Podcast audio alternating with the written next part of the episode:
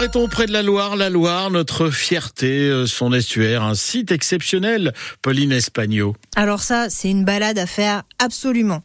Vous pouvez vous douter que cet estuaire de la Loire, c'est un bijou à préserver, à observer. Il faut aussi scruter son histoire qui vous réserve bien des surprises. On est avec euh, Yann Guénaud, le dirigeant de Terre d'Estuaire, qui vous explique mieux que personne les secrets de son repère. Alors Terre d'Estuaire, c'est un centre culturel qui retrace toute la faune et la flore qu'on peut retrouver sur l'estuaire de la Loire, c'est-à-dire entre Nantes et Saint-Nazaire, et également tout l'historique, c'est-à-dire tout ce qui va être lié aux pirates, aux corsaires ou, aux, aux vikings qui ont envahi pendant près d'un siècle, du coup, l'estuaire de la Loire. Une histoire euh, qu'on connaît pas forcément bien et que vous faites revivre comment Avec quels moyens?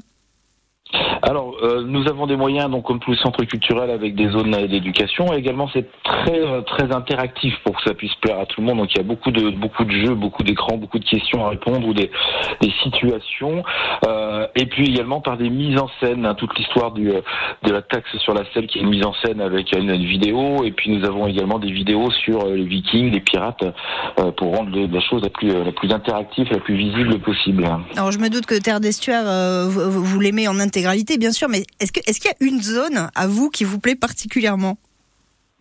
Personnellement, je, suis assez attiré par tout ce qui est euh, histoire euh, et je dois bien admettre que l'invasion pendant plus d'un siècle des Vikings sur toute la zone là, de Saint-Nazaire à Nantes, voire même un petit peu plus loin dans les terres, je l'ai découvert ici et c'est la partie que je préfère. C'est la partie qui m'a le plus intéressé. Euh, vous imaginez quand vous êtes coincé dans un embouteillage sur le pont de Cheviré, eh ben votre arrière arrière grand oncle Ragnar, il apprenait à faire des créneaux avec son dracard au même endroit. Ça fait relativiser. Bon, blague à part, il faut aussi aller à Terre d'Estuaire avec vos enfants pour les, aider à comprendre comment fonctionne l'estuaire, la mécanique de l'eau. Et pour ça, le site met les petits plats dans les grands puisque vos petits pourront conduire un sous-marin, survoler l'estuaire en ballon à 25 mètres de hauteur. C'est pour de vrai, hein Je blague pas. Bon, mais euh, on vous croit, Pauline